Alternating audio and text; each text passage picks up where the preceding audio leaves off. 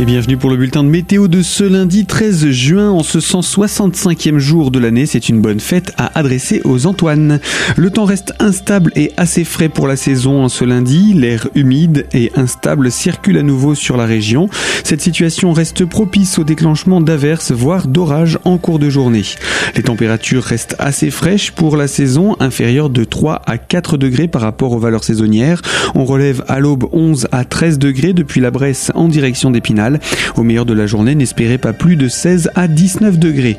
Le vent, lui, est orienté à l'ouest. Il souffle de 30 à 40 km h en pleine, donc modéré, assez fort sur le relief où il atteint jusqu'à 50 km heure. Ces conditions maussades et fraîches persistent tout au long de la semaine avec une tendance aux averses et aux orages et ce jusqu'à vendredi.